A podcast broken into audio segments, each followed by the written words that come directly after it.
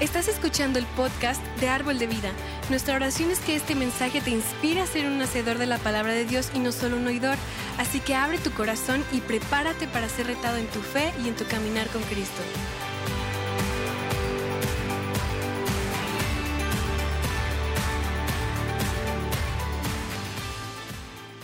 Estamos en la semana número 3 de nuestra serie, La vida bendecida. Y cada vez que hablamos de las bendiciones de Dios, debemos entender que, ten- eh, que tener el corazón recto ah, es la clave. Ser generosos es la clave. Entonces, recue- recuerdas, no damos para que podamos obtener algo de Dios. Dar no es un programa de recompensas. Todos entienden eso, ¿verdad? y no estamos dando para recibir algo. Sin embargo, uno de los beneficios de ser generoso, de dar, es que Dios promete bendecirnos para que podamos seguir siendo una bendición para los demás. Y pues hoy quiero hablar de uno de los temas más, más controversiales de la Biblia, el diezmo. Y vamos a hablar del dinero. Y pues no podemos evitarlo porque el dinero está mencionado un montón de veces en las escrituras. Y la, la prosperidad, la bendición y ah, o dar ofrendas, diezmos y cosas así. Y hoy quiero hablar ah, de eso. El, din- el dinero es uno de los temas más malentendidos de la Biblia. Hay extremistas en ambos lados de este tema. Hay algunos ministros, ah, enseñanzas que, que enseñan lo que muchos llaman la doctrina de la prosperidad, que enseña que, que puedes ser rico si das. Das para ser rico, es lo que dice. Enseñan que si, le das tu auto a alguien, entonces Dios te dará un auto nuevo. Es lo que enseña. Que si le das mucho dinero a la iglesia, Dios te dará mucho dinero y te hará rico.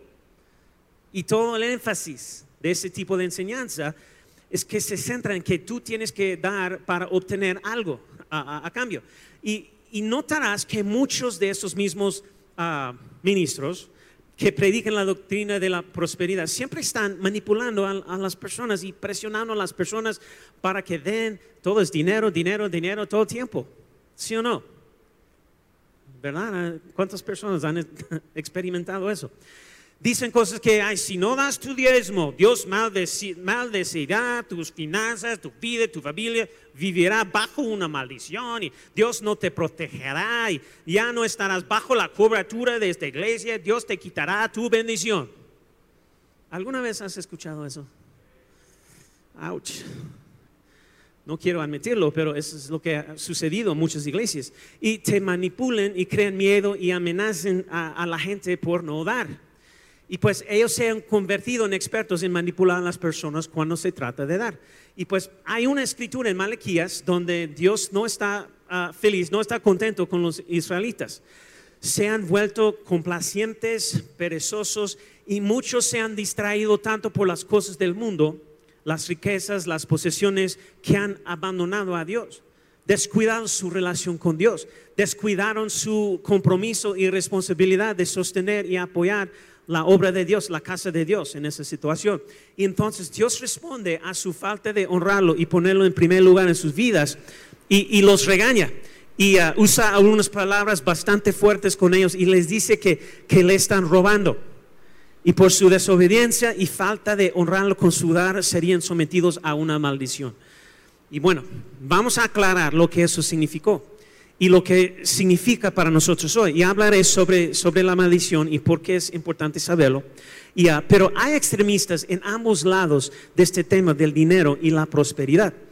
Aquí en Árbol de Vida creemos en el diezmo y, y diezmamos. De hecho, como iglesia nosotros diezmamos. Ah, 10% de lo que recibimos en esta iglesia estamos diezmando a misiones. Estamos apoyando misiones en India ah, y las Filipinas ah, y otros lugares, otros proyectos que estamos ah, apoyando con los diezmos. Ah, entonces, es parte de lo que hacemos.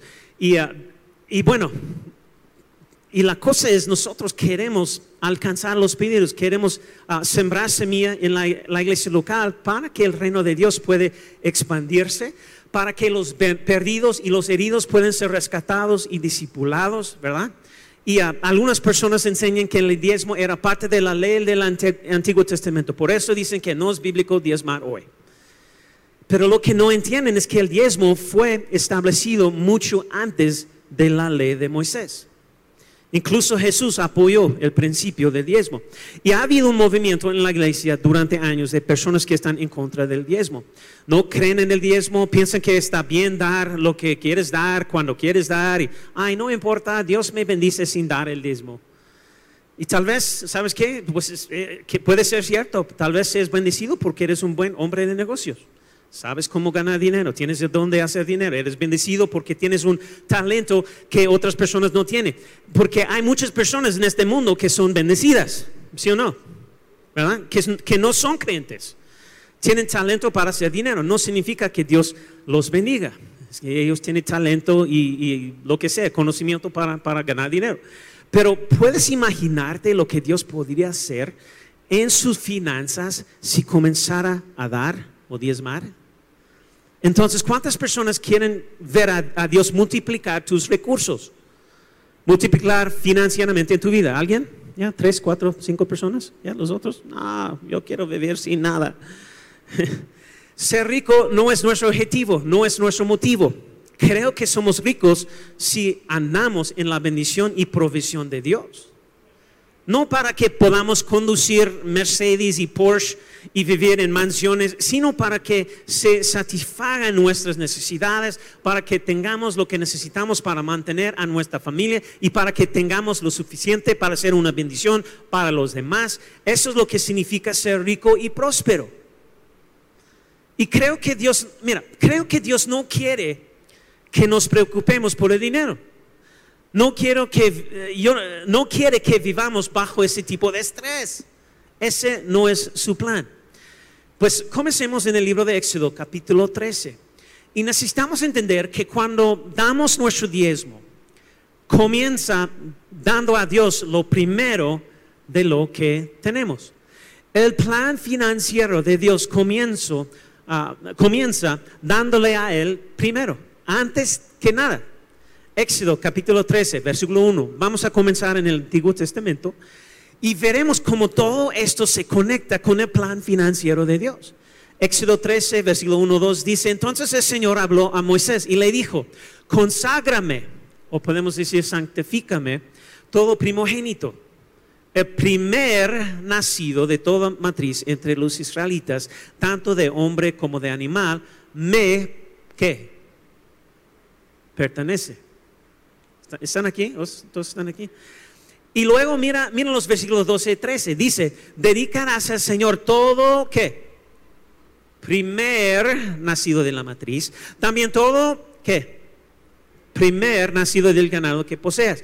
Los machos pertenecen al Señor, pero todo primer nacido de asno lo redimirás con un codero. Pero si no lo redimes, quebrarás su, su cuello. Uh. En otras palabras, si no haces esto, si no das lo primero, no importará, eh, no te ayudará ni te bendecirá si no das lo primero. El clave que tenemos que entender aquí es, el primero.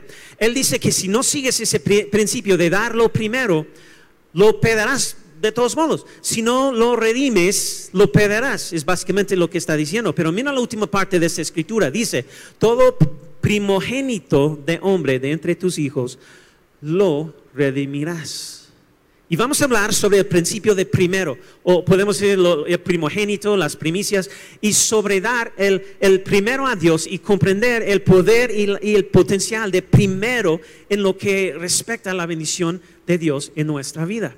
Así que aquí está el punto número uno. Si está tomando notas, escribe esto. El primogénito debe ser sacrificado o redimido.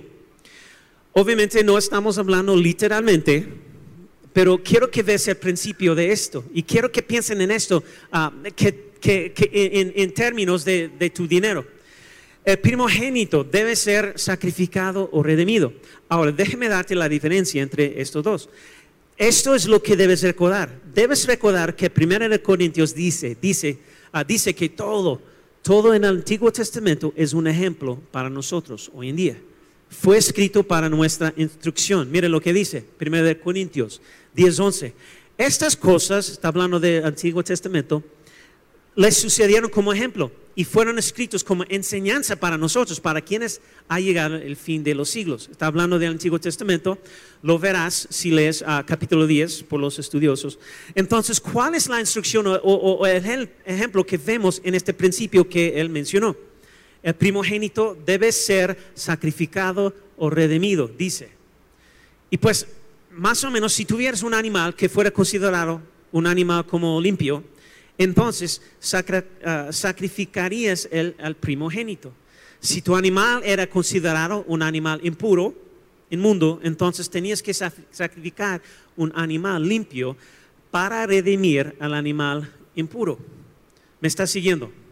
Yo no quiero ser muy complicado. Eso suena, eso suena un poco extraño, ¿verdad? ¿Por, ¿Por, qué Dios tenía todos estos rituales y leyes extraños en, el Antiguo Testamento? Dios nos estaba mostrando este principio. Todo en la Biblia uh, apunta a Jesús. Todo es un ejemplo para nosotros. Ves todo tipo de cosas extrañas en el Antiguo Testamento que simbolizaban a Jesús. Eh, metáforas, analogías y todo, todo de una forma u otra hablaba de Jesús, más o menos. Entonces yo quiero relacionar este principio con Jesús. Yo quiero que, que pienses en esto. Si es inmundo, tiene que ser redimido con el sacrificio de lo limpio. Eso es lo que vemos en las escrituras. Ahora, déjame decir eso de nuevo. Si es inmundo, impuro, tiene que ser redimido con el sacrificio del limpio. Y si está limpio, hay que sacrificarlo. Entonces, Déjame hacerte una pregunta. Entonces, uh, ¿naciste limpio o inmundo? Impuro, ustedes. ¿Alguien? Inmundo, ¿verdad? Porque David dice que todos nacimos en pecado, ¿verdad? Y déjeme de demostrártelo. Dos que tienen niños van a entender eso. ¿Tuviste que enseñar a tus hijos a ser malos? ¿O fue algo natural para ellos? ¿Alguien? No, mis hijos son perfectos. Si tienes hijos, saben la respuesta. Tenemos que enseñar a nuestros hijos a ser buenos, porque son naturalmente malos y egoístas. ¿Sí o no? ¿Verdad? Y eso es porque todos nacemos con una naturaleza pecaminosa, así que todos nacimos inmundos, en un sentido nacimos pecadores. ¿Sí? No te preocupes, no estoy diciendo que tu hijo está malo y del diablo, nada así. Pero tenemos esa naturaleza pecaminosa, por eso Cristo vino a la tierra. Entonces, ahora, ¿Jesús nació limpio o inmundo? Limpio, ¿verdad? Pura. Recuerda ese principio del que estamos hablando aquí. E, eso es genial. Lo limpio tenía que ser sacrificado para que lo inmundo, impuro, pudiera ser redimido. Eso es lo que acabamos de leer en Éxodo 13. De eso, se de eso se trataba. Eso es lo que dijo. Si tienes un animal impuro, la descendencia tendrá que ser redimida con el sacrificio de un animal, animal limpio. Obviamente así es como Dios redimió a la humanidad. ¿Sí o no? Con Cristo Jesús. sacrificio limpio, perfecto, puro. Entonces hoy vamos a hablar de darle lo primero a Dios y lo vamos a relacionar con nuestras finanzas. Y aquí está la cuestión. No queremos seguir no queremos seguir el plan financiero del mundo. No, yo no quiero que mi dinero esté sujeto al sistema financiero de este mundo. ¿Alguien más? Yo no quiero que mi, dinero está, eh, está, sujeto a este mundo. Y piensa sobre este. Jesús fue sacrificado para que pudiéramos ser redimidos. Y permíteme decirlo de otra manera, porque esto se refiere a dar lo primero a Dios. Jesús es lo mejor de Dios, el primero. ¿Están siguiéndome? Dios dio a Jesús esperando y creyendo que le entregaríamos nuestras vidas. En otras palabras, Dios no esperó para ver si haríamos bien nuestras vidas primero y luego daríamos a Jesús. La Biblia dice que cuando todavía éramos pecadores, Cristo murió por nosotros. Entonces Dios da a Jesús, antes de que nadie cree en Jesús, Él da a Jesús como ese sacrificio primero. Entonces, el primogénito debe ser sacrificado o redimido. Ese principio. ¿Qué significa redimido? Pues significa que Dios ha comprado nuestra libertad y ya no estamos esclavizados al pecado ni a la ley del Antiguo Testamento.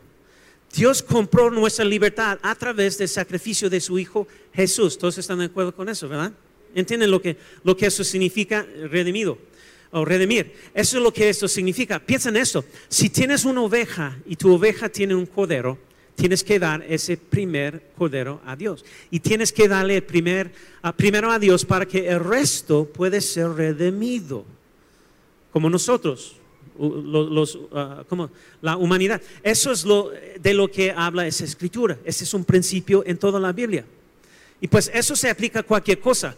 Piénselo, piénselo así. Vienes a la iglesia el primer día de la semana, estás dando el primer día de la semana a Dios, domingo, les está dando a Dios lo primero de tu semana. Y cuando comienzas tu semana con Dios, el resto de la semana es bendecido. ¿Están conmigo? ¿Tiene sentido? Cuando comienzas tu día con Dios, el resto de tu día es bendecido. Cuando le das la primera parte de tus finanzas a Dios, el resto son bendecidas. ¿Están aquí? Yo sé que no es un tema muy popular para hablar de eso, pero tenemos que hacerlo. Así es como opera este principio. Entonces, el primogénito debe ser sacrificado o redimido. Aquí está el punto número dos. Las primicias se deben ofrecer a Dios. Dice la escritura que, deben ser. Y, entonces, porque es importante para nosotros caminar bajo la bendición de Dios. ¿Cuántos quieren caminar bajo la bendición de Dios? Sí, ya, la mitad, ok. Entonces, deben ser ofrecidas. Esto no es opcional. Esto no es algo que hagas cuando quieres hacerlo. Ah, ¿sabes qué? Ah, oh, eh, tengo aquí. Veamos. Éxodo capítulo 23, versículo 19. Dice, las primicias de los primeros frutos de tu tierra traerás a, dónde? ¿A dónde? A la casa de Jehová tu Dios. No izarás el carrito en la leche de su madre. Lo primero de tus primicias. Y luego, Proverbios capítulo 3, versículo 9 y 10, dice, honra al Señor con tus bienes y con las, con las que primicias de todos sus frutos. Entonces, si lo hacemos, entonces tus graneros se llenarán con, ¿con qué? ¿Con qué? Abundancia. ¿Dónde está? Siguiente, por favor. Ok. Bueno, entonces tus graneros se llenarán con abundancia y tus lugares rebosarán de vino nuevo. No sé si tenemos capítulo, ah, versículo 10 ahí, pero quizás no. Ah, ahora, piensen en el primogénito por un, un, momento y lo relacionaremos con las primicias. Dios dijo que cuando tu animal tenga un animalito, sea lo que sea, debes sacrificar el primero. Ahora piensen en eso. Eso, eso requiere fe, ¿verdad? Requiere fe. Él no dijo, hey, espera hasta que el animal tenga 10 crías y luego dame la décima. No dice eso, ¿verdad? dijo, dame el primero y, más o menos el resto será bendecido. Abundancia ah, y, todo lo que dice la escritura. Esto es algo sobre el diezmo que muchas personas no entienden. Pues sí, el diezmo es el 10%, dice. Dios requiere un décima parte de, de, sus primeros frutos. El diezmo equivale al 10%. El hombre no inventó ese número, fue el plan de Dios. Y la razón por la, que, hizo un décimo, 10%, es para que todas las personas puedan dar por igual. Todos tienen que, la expectativa es 10% para todos. Estamos dando igual, no es como, estoy dando más que tú, no. El estándar mínimo de Dios para dar es el, es el diezmo, 10%. Ese es nuestro punto de partida cuando estamos hablando de diezmando. Y ya sé que ganas un poco mucho, es un porcentaje. Si, es, si es el 10%, 10%, sí es el 10%, pero es el primer 10%. Es muy importante que entendamos eso. Se necesita fe para dar el primer 10% y luego pagar las facturas. En serio, es un paso de fe no pagar las, ah, no pagar las facturas y ver, si, ah, ah, y ver si te queda suficiente para Dios. Es como, no estamos como, déjeme decirlo de esa manera. El orden es importante. Estamos dando primero a Dios. No necesariamente pagando las facturas y ver si te queda suficiente para Dios. Es como necesita entender algo acerca de Dios. Dios tiene que ser el primero. Dios es el primero. Ya sé que lo pongas primero, primero o no. Entonces, cuando piensas en los atributos de Dios, aquí tienes una palabra teológica. teológica. Esa es la, la palabra preeminencia de Dios. Significa que Él está por encima de todos los demás es lo primero. Dios es siempre el primero. Este principio se encuentra en toda la Biblia. Cuando los israelitas fueron a conquistar la tierra prometida, eso es lo que dijo Dios. Hey, dame toda la plata y el oro de Jericó. Y pueden encontrar la historia en Josué capítulos 6 y 7. Pero si conoces la historia, ¿alguna vez has pensado en eso? Yo, yo sí, porque Dios dijo, uh, porque Dios dijo, dame toda la plata y, y el oro de Jericó. Es muy simple cuando comprendes el principio de lo primero. Es porque, es porque Jericó fue la primera ciudad que ellos tenían que conquistar, que Dios estaba pidiendo. Eso es lo que Dios estaba diciendo. Hey, dame el primero y si vas a darme primero, el resto será bendecido para ti. Básicamente. Y no dijo, Dios no dijo, hey, conquiste, conquista 10 ciudades y luego, dame una. Él dijo, dame el primero y los demás serán bendecidos para ti. Y bueno, si conocen la historia, los israelitas desobedecieron y se quedaron con el oro y la plata, no se lo dieron a Dios. Y tan pronto como desobedecieron, la segunda ciudad no fue bendecida. La victoria, de hecho, debido a que no honraron a Dios con las primicias de la primera batalla, perdieron la segunda batalla si conoces la historia. Y una vez que arreglaron las cosas con Dios y obedecieron, conquistaron el resto de la tierra prometida. Dieron lo primero de lo que conquistaron y salieron victoriosos. Ese es un principio bíblico. ¿Todos están aquí? ¿Ya? ¿Vas a regresar siguiente domingo después de ese mensaje? Oh, Dios mío. pero cuando le das a Dios primero de tus finanzas, tu diezmo, vas a salir victorioso. Eh, no solamente financieramente, pero hay un principio que afecta toda nuestra vida. Y por favor, no me malinterpretas. No estoy tratando de manipularte. No estoy tratando de, hacerte sentir culpable para que le, des dinero a la iglesia. Ustedes saben que aquí en Árbol de Vida no estamos pegándote, de da dinero, da dinero. No, hacemos eso en nuestra iglesia, ¿verdad? Espero que ustedes saben eso. Y pero déjeme decir eso. No es bíblicamente correcto decir que Dios te maldecirá, como muchas personas dicen.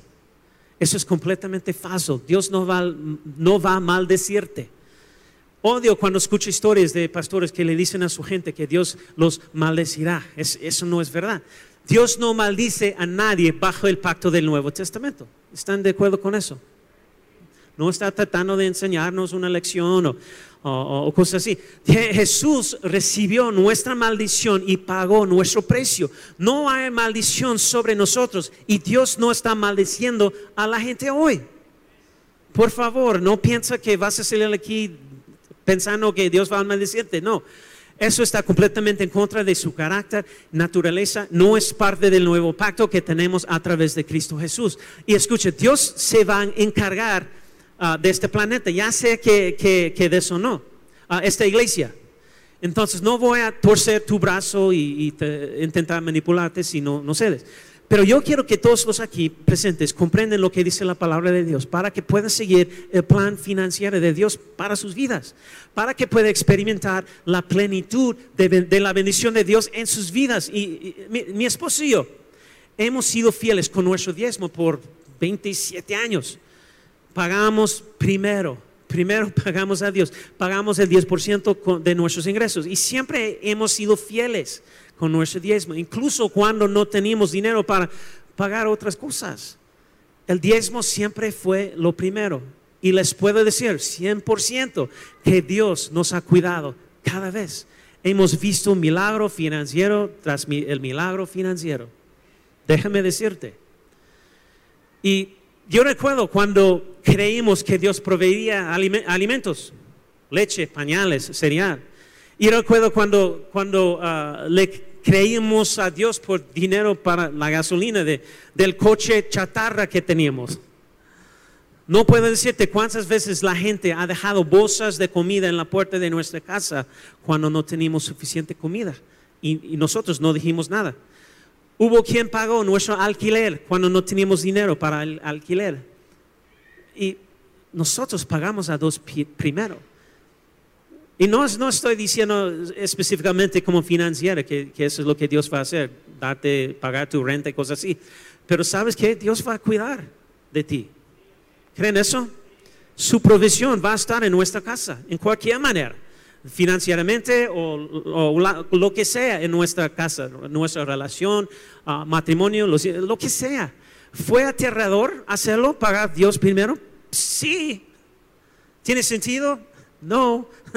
Pero Dios debe ser primero en nuestras finanzas. Honramos el diezmo y Dios nos honra a nosotros. Hablemos de una de las mayores controversias que vemos en las escrituras cuando hablamos del diezmo.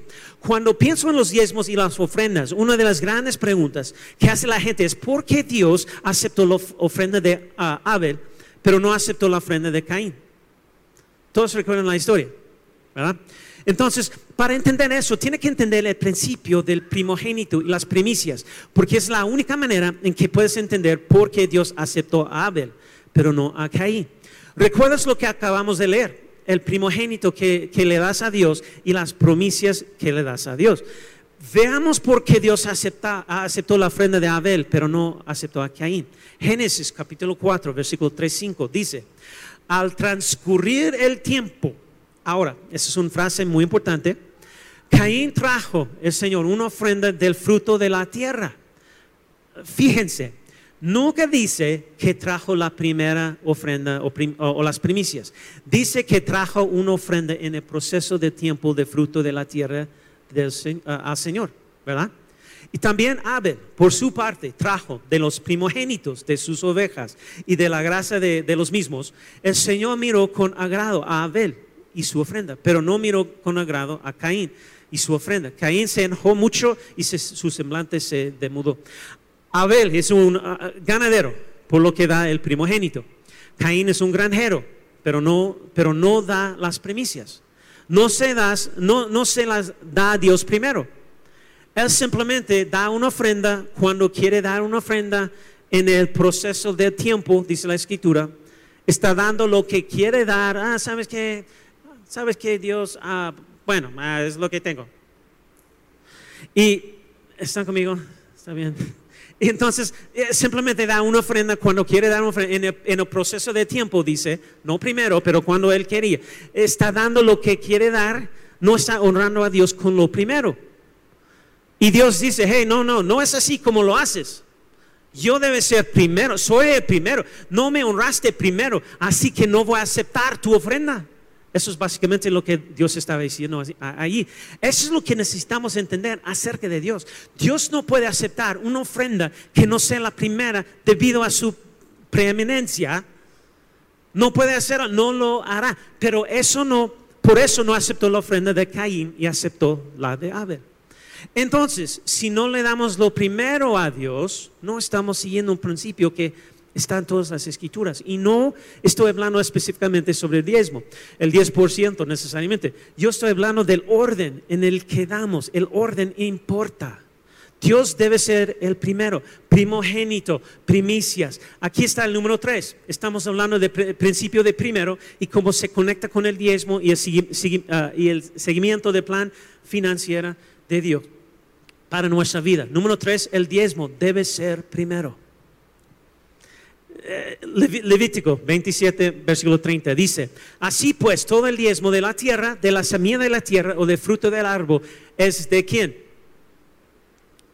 ¿De quién? Señor, es cosa consagrada al Señor. Por eso es importante, yo he mencionado varias veces que nosotros tenemos que preparar eh, el diezmo antes de llegar a la iglesia. Está apartado para el Señor. Él está diciendo, eh, es de Dios, es del Señor.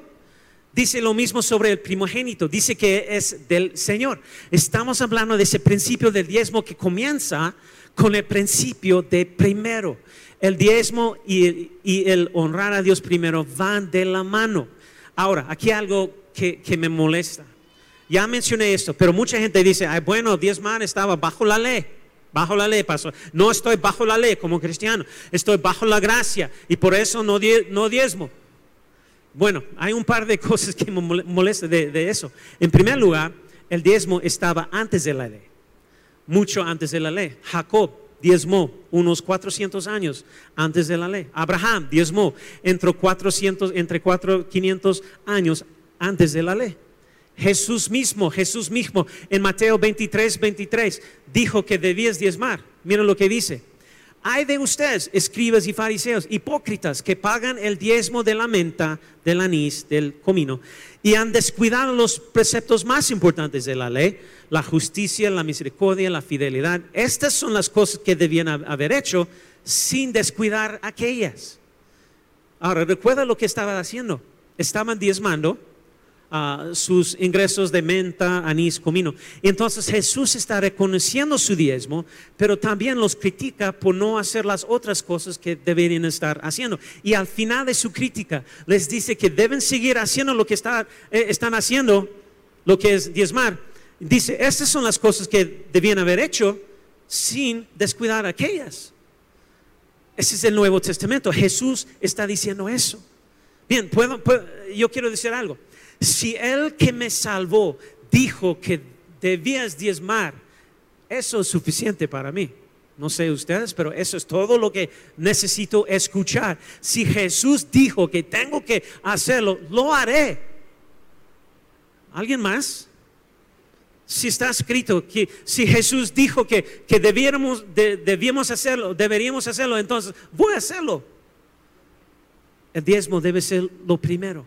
Y para aquellas personas que dicen que el diezmo está bajo la ley, la ley del Antiguo Testamento, porque eso es lo que algunas personas dicen, ah, el diezmo está, estaba bajo la ley de Moisés y cuando Jesús vino, la ley fue abolida, así que nosotros no tienen que diezmar bajo el nuevo pacto. ¿Sabes qué? Eso es como decir, exactamente como, como decir, bueno, no estamos bajo la ley, no matarás, entonces, ah, bueno, puedo matar a alguien ahora, no estamos bajo la ley no cometerás adulterio. Ah, así que puedo tener una aventura ahora porque no estamos bajo la ley. ¿Están conmigo? es igual diciendo eso. Si no sabes qué es el diezmo, obviamente es el 10% de tus ingresos.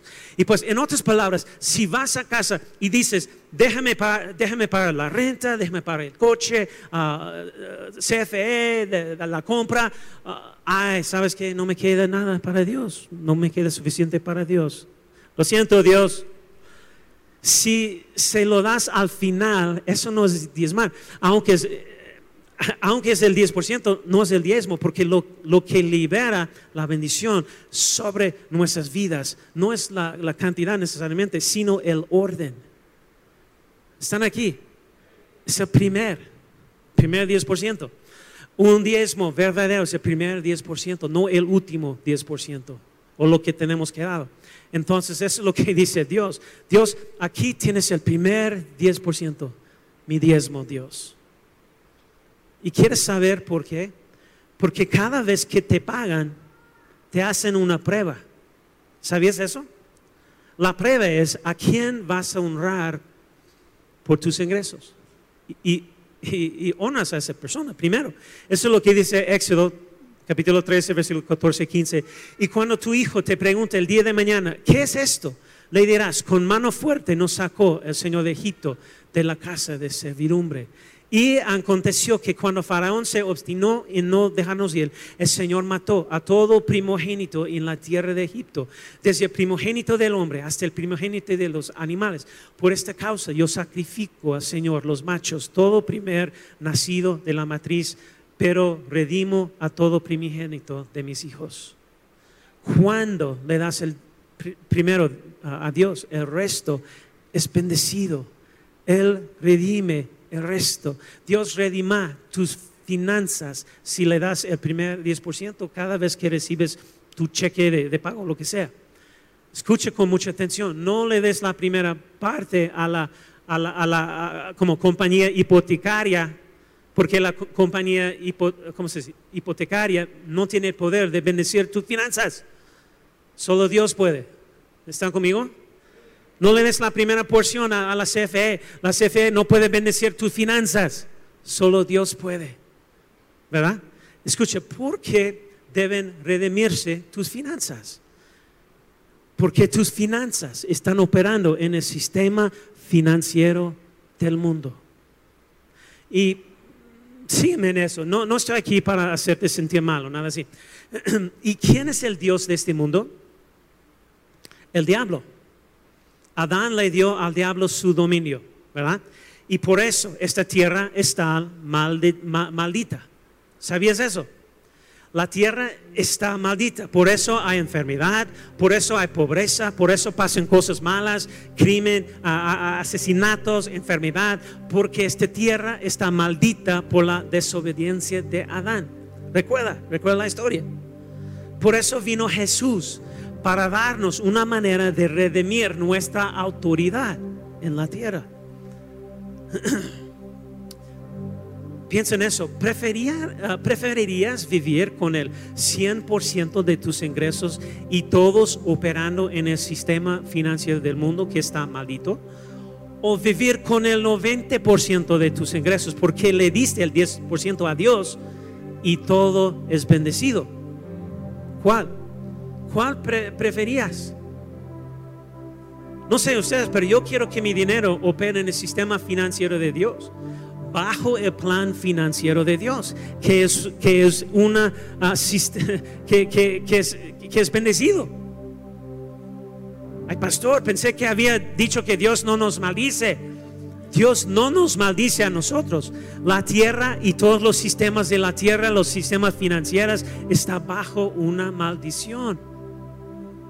Yo no quiero someter mi dinero a un sistema que está maldito. Dios no nos maldice, pero no voy a confiar en el sistema financiero del mundo porque no está bendecido. El diezmo se estableció para que podamos poner nuestro dinero en el sistema financiero de Dios.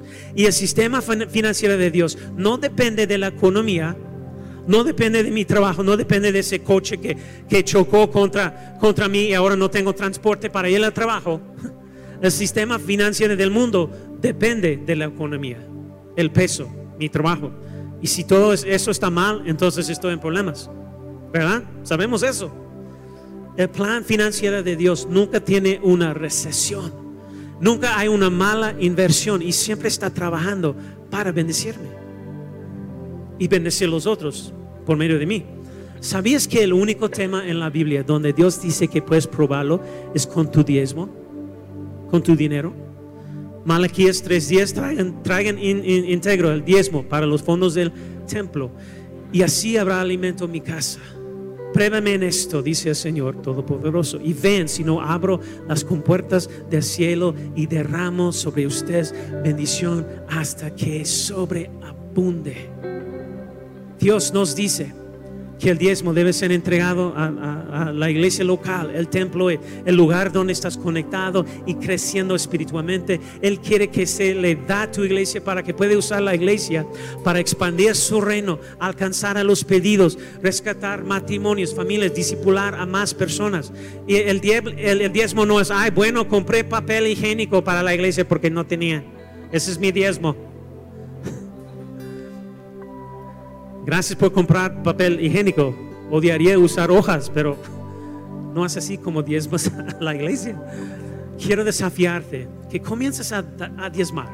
Empieza a diezmar y ves lo que sucede en tu familia, en tu matrimonio, en tu salud, en tus finanzas. Inténtalo.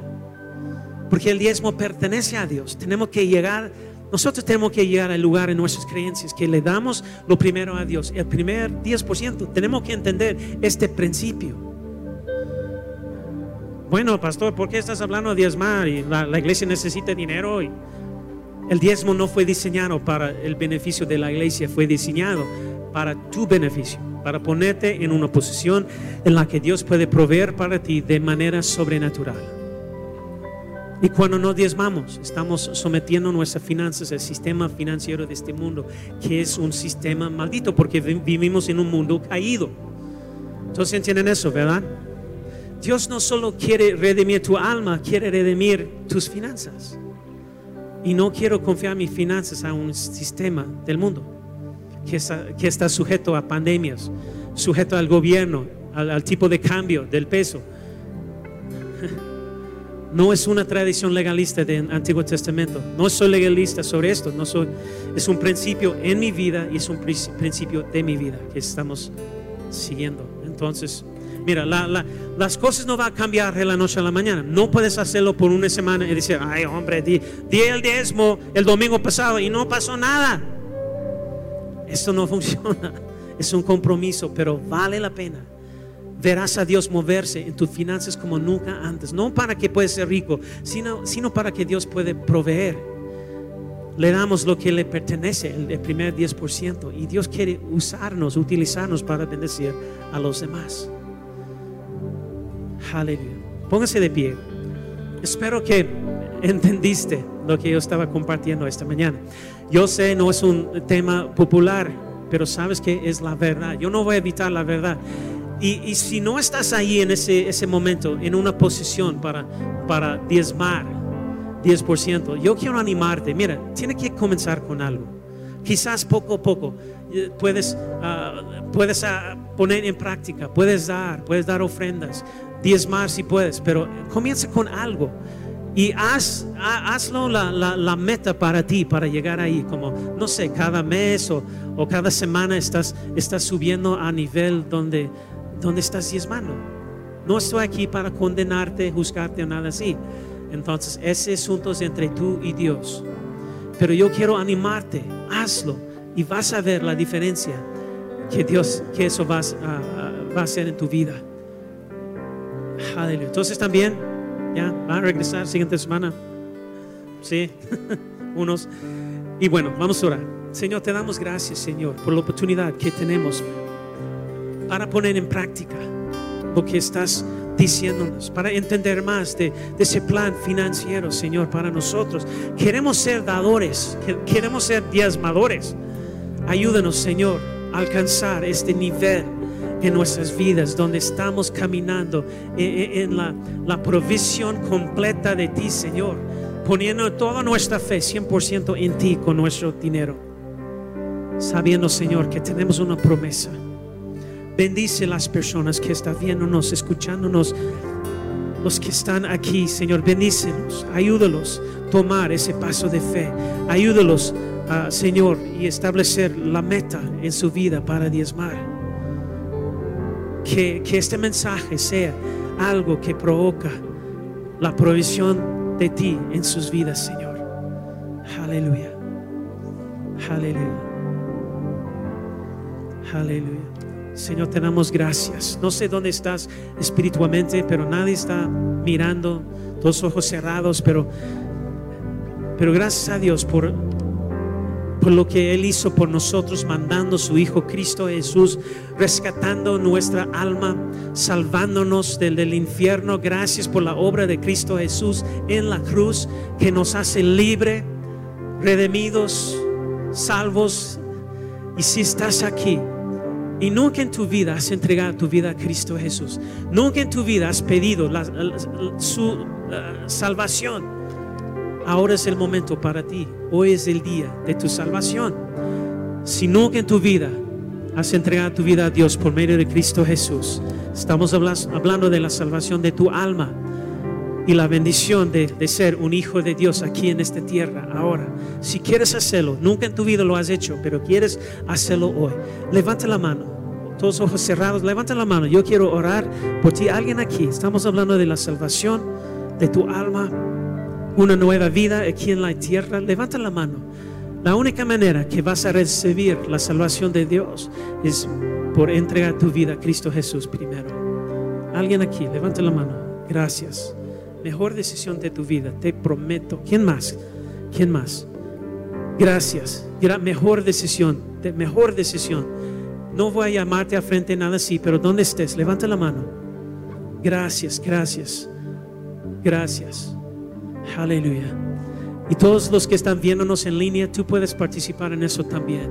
De hecho, hay un anfitrión que están ahí esperándote para conectar contigo. Y nada más queremos saber, yo quiero, yo quiero. Todos nosotros vamos a repetir una oración muy sencilla. Y el poder de esta oración sucede cuando tus palabras conectan con tu corazón. Todos nosotros, voz alto, repiten después de mi Padre Celestial. Admito que soy un pecador. Necesito un Salvador. Creo que Jesús murió y resucitó para que yo pudiera conocerlo.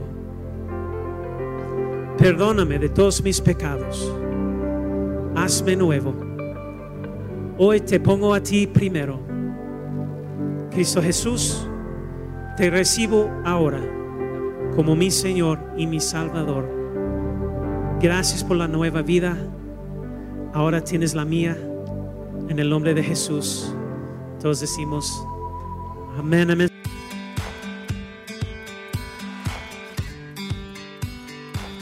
Esperamos que hayas disfrutado de esta palabra. Puedes encontrar más mensajes e información sobre nuestra iglesia en www.arboldevidaleon.com. Queremos invitarte a que nos visites en Boulevard San Juan Bosco 3026, Colonia Cañada del Refugio, o vernos en nuestra página de Facebook Iglesia Árbol de Vida. Una vez más, gracias por escucharnos.